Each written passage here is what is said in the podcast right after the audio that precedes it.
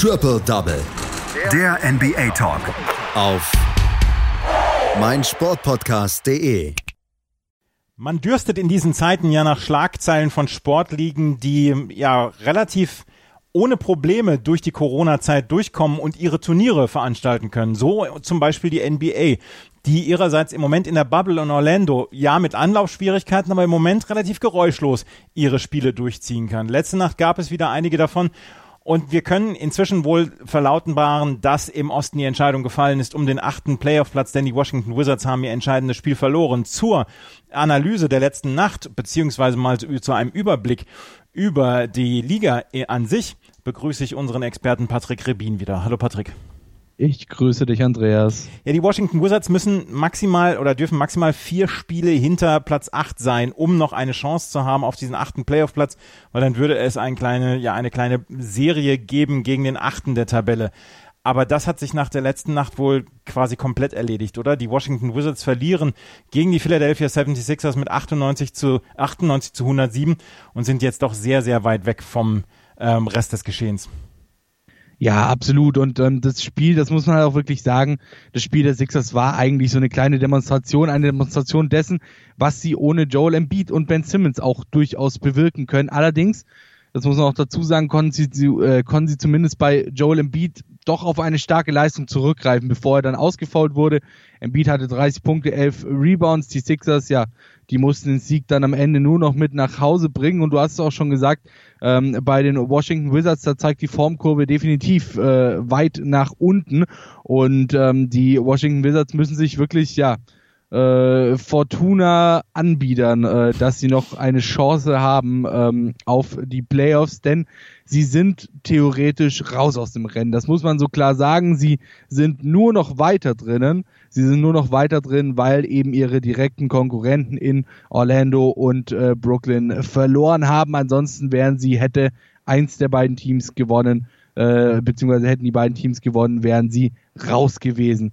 Und ähm, ja, äh, bei den Philadelphia 76ers, da sieht das Ganze schon weitaus besser aus. Allerdings ja, ähm, haben sie auch so ein bisschen ihre, ihre Sorgenkinder. Ja, Ben Simmons zum Beispiel, bei ihm sah der Exit aus diesem Spiel gegen die Washington Wizards wiederum eher weniger gut aus. Er verletzt sich das Knie im dritten Viertel, als er, ja, nachdem er einen äh, Offensivrebound holen wollte, komisch landete. Es gab zwar nach dem Spiel noch keine Informationen über seinen Gesundheitszustand, allerdings hat er das Spiel im, äh, im vierten Viertel dann in Straßenkleidung verlassen. Coach Brad Brown, der meinte nach dem Spiel, er wisse nichts genaueres über die Verletzung, sei allerdings offensichtlich sehr besorgt darüber.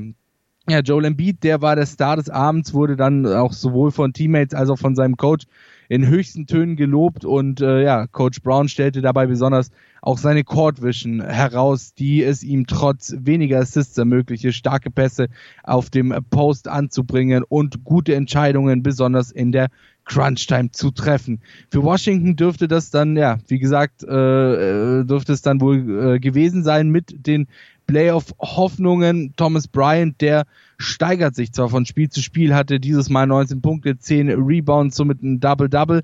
Ähm, und ja, die minimale Chance aufs Play-in-Tournament lebt.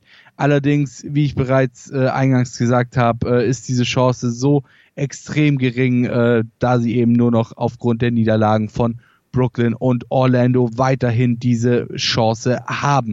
Ja, besonders defensiv zeigten die Sixers in diesem Spiel eine Verbesserung. Sie mussten nach ihren ersten beiden Spielen in der Bubble, bei denen sie äh, mit 126 und 130 äh, wirklich zweimal viele Punkte erlaubt haben, harsche Kritik von ihrem Coach einstecken und konnten die Wizards bei 42 Prozent Wurfquote halten. Ja, ähm, das Bubble-Turnier ist für die Wizards quasi vorbei, aber trotzdem nehmen sie wirklich äh, viele positive Dinge mit. Guard Troy Brown zum Beispiel äh, meinte nach dem Spiel, er merke, dass äh, ihre Kon Kommunikation besser wird und äh, sie in die richtige Richtung steuern. Also sind auf jeden Fall confident dann für die nächste Saison und für das, was danach noch kommt. Die Washington Wizards haben also dieses Spiel verloren und die Philadelphia 76ers spielen und grooven sich so ein bisschen für die Playoffs ein. Sie haben ja durchaus noch Ziele, die sie verfolgen wollen. Wir haben noch zwei weitere Spiele, über die wir sprechen wollen aus der letzten Nacht. Die San Antonio Spurs, die versuchen auch alles, um noch dieses Spiel um Platz 8 zu erreichen. Aber auch sie sind nicht gut gestartet hier in diese, ähm, in diese Bubble. Sie verlieren mit 126 zu 132. Die meisten das meiste Aufsehen, dafür sorgt immer Greg Popovich, der sich quasi jeden Tag mit äh, Donald Trump anlegt.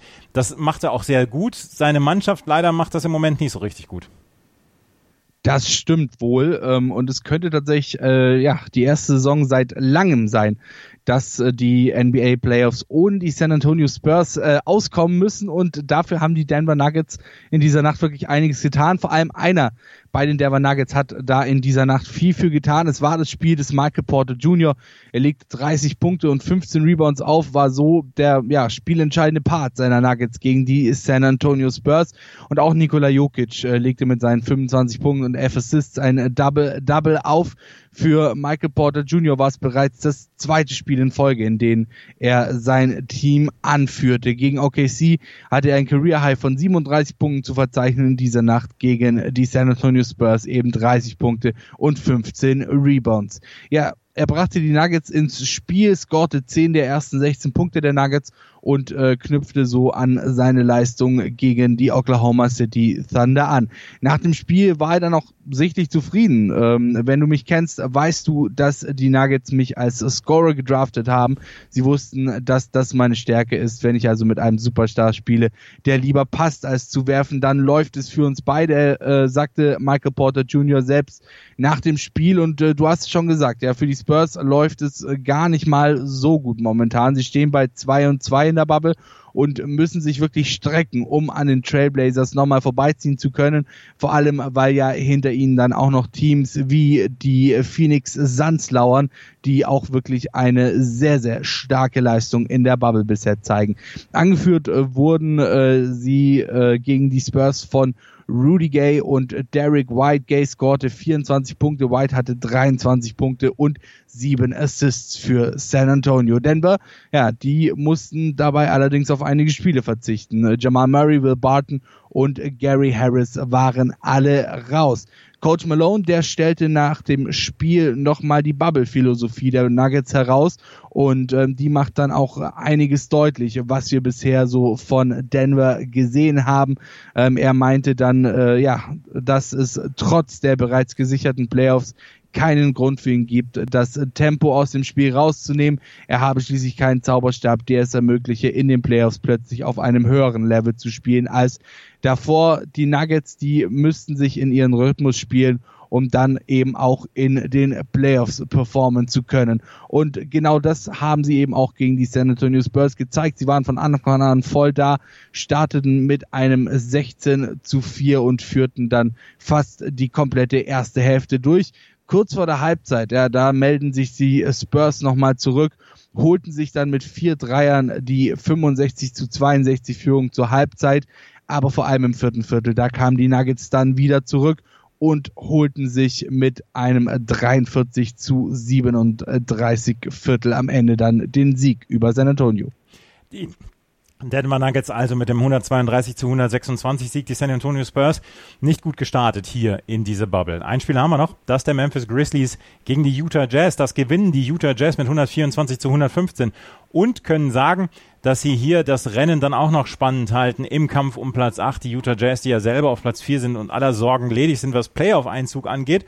Aber sie sorgen dafür, dass das Rennen da unten weiter spannend bleibt.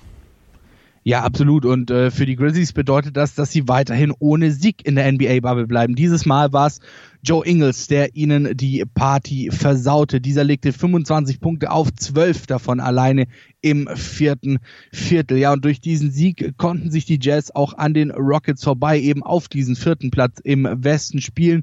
Haben ja die Playoffs schon sicher, aber trotzdem ist das Seeding natürlich auch äh, ja von Bedeutung, denn so hast du so zumindest ein bisschen äh, Einfluss darauf, gegen wen du gerne spielen möchtest. Mike Conley, Ex-Grizzlies-Spieler, der wusste genau, woran es lag, dass dieser Sieg eingefahren wurde. Laut ihm war der Grund dafür vor allem das Ball-Movement der Utah Jazz. So versuchen sie möglichst schnell den Ball von Ecke zu Ecke zu bringen, um die Gegner auszuspielen und Schnelligkeit ins Spiel zu bringen. Damit sind die Grizzlies nun bei 0 und 4 in der Bubble und laufen Gefahr, ihren Playoff-Platz zu verlieren, denn die Teams dahinter, ja, die schlafen nicht, wie wir bereits gehört haben vorhin beim Spiel der San Antonio Spurs. Derzeit ja, müssen sie ins Play-In-Tournament äh, gegen die Portland Trailblazers von Damian Lillard um ihren äh, Spot in den Playoffs zu verdienen. Allerdings sind ihnen eben auch die Spurs und Pelicans mit zwei, die Suns mit zweieinhalb Spielen Abstand doch relativ dicht auf den Fersen. Bei den Memphis Grizzlies, da stach vor allem Dylan Brooks mit seinen 23 Punkten hervor. Jonas Valanciunas hatte zwei, ja, äh, 21 natürlich, Jamorant und Grayson Allen jeweils 20 Punkte. Das reichte am Ende dann allerdings nicht gegen starke Jazz, doch einer, der bleibt weiterhin zuversichtlich, äh, Grizzlies Coach äh, Taylor Jenkins, der sieht die Formkurve seines Teams eindeutig nach oben zeigen und sagte nach dem Spiel, unsere Jungs werden mit jedem Spiel besser. Wir lernen mit jedem Spiel und ja, wir müssen nur mit dem, was wir machen, noch zuversichtlicher werden. Das Spiel, das war durchaus knapper, als es der, äh, als es der Score am Ende vermuten lässt.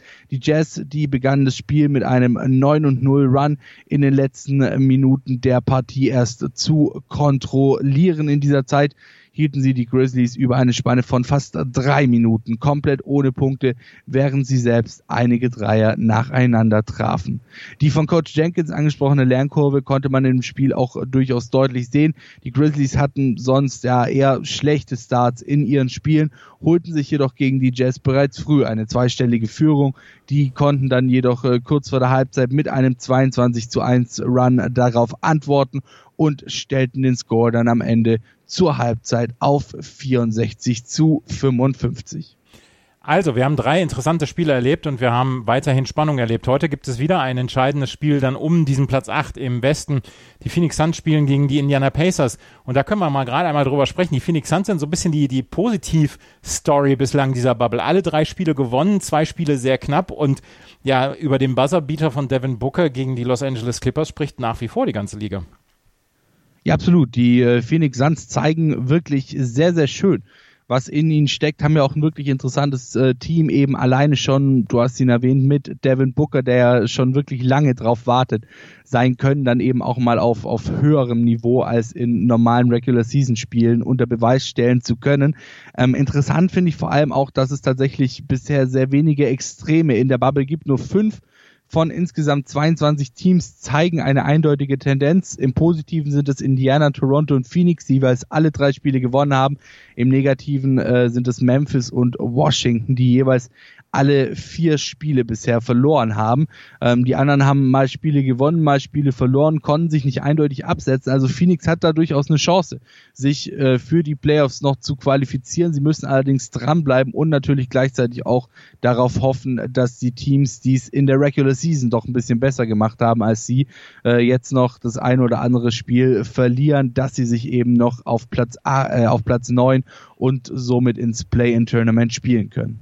Im Osten ist die Sache im Moment relativ klar. Milwaukee und Toronto führen, dahinter die Boston Celtics, die sich so ein bisschen im Platz 4 erwehren, erwehren müssen. Miami, Boston Celtics letzte Nacht wieder mit einem ganz, ganz klaren Sieg gegen Brooklyn, äh, haben Platz 3 gefestigt. Platz 4 bis 6 scheint dann auch relativ gefestigt zu sein, äh, beziehungsweise die sind gefestigt. Brooklyn und Orlando kämpfen noch um Platz 7, Platz 8 und äh, sind wohl auch gesichert. Aber man hat so ein bisschen das Gefühl, die ersten sechs Teams sind alle auf einem auf einem Level halbwegs und die anderen beiden Teams stinken so ein bisschen ab, oder? Ja, absolut. Ähm, ich meine, das, das war ja auch durchaus schon in der Regular Season zu beobachten, ähm, dass eben ja vor allem natürlich die Orlando Magic und die Brooklyn Nets da jetzt nicht unbedingt zu den besten Teams ihres Fachs gehören und da hast du eben auch diesen großen Unterschied in der in der äh, Eastern Conference im Gegensatz zur Western Conference. Ähm, in der Eastern Conference ist es ab Platz 6, wie du schon gesagt hast, dann doch relativ eindeutig. Da ging es dann eher darum, äh, wer will überhaupt eigentlich in die Playoffs und wer will am wenigsten in die Playoffs. Äh, im, Im Westen ist es dann doch schon viel, viel äh, enger und, und uneindeutiger, wer denn da das Zeug auch dazu hat, in die Playoffs zu gehen und dann eventuell in den Playoffs zu bestehen. Im Osten, ähm, die Brooklyn Nets, muss man natürlich auch dazu sagen, hatten extrem viel Pech, haben ja ihr halbes Team verloren jetzt äh, vor der Bubble und äh, spielen da mit einem halben, ja, mit einem halben Euroleague-G-League-Team äh, jetzt momentan. Ähm, ja, es ist trotzdem verwunderlich, dass sie äh, vor den Orlando Magic mittlerweile stehen, die ja mittlerweile auf Platz 8 sind. Beide sind, und da sieht man eben auch diese von dir angesprochene, ähm, angesprochene Kurve in der Eastern Conference. Äh, beide sind derzeit noch nicht für die Playoffs qualifiziert. Das einzige Team somit auch wieder bis Platz 6 runter bereits die fixe Qualifikation für die Playoffs und äh, Platz 7 und 8, ja, die müssen theoretisch noch kämpfen, aber wie wir vorhin ja schon gehört haben, müssten diese jetzt theoretisch jedes Spiel verlieren, die Washington Wizards jedes Spiel gewinnen, um dann noch ins Play-In-Tournament erstmal zu kommen. Und das dürfte, denke ich mal, vor allem bei der Formkurve der Washington Wizards relativ, relativ unwahrscheinlich sein. Wir werden in den nächsten Tagen hier wieder darüber sprechen, hier bei Triple Double auf meinsportpodcast.de. Das war Patrick Rebin mit seinem Überblick über die Spiele der letzten Nacht, beziehungsweise über die Gesamtsituation, die wir haben in der Bubble. Und sie hat einen Zuschauer verloren, Donald Trump, der hat gesagt, wenn Spieler knien bei der Hymne, dann werde ich nicht mehr zuschauen. LeBron James hat gesagt, gut, das können wir verkraften und das kann die NBA wahrscheinlich wirklich verkraften. Vielen Dank, Patrick. Sehr gerne. Triple Double. Der NBA Talk. Auf meinsportpodcast.de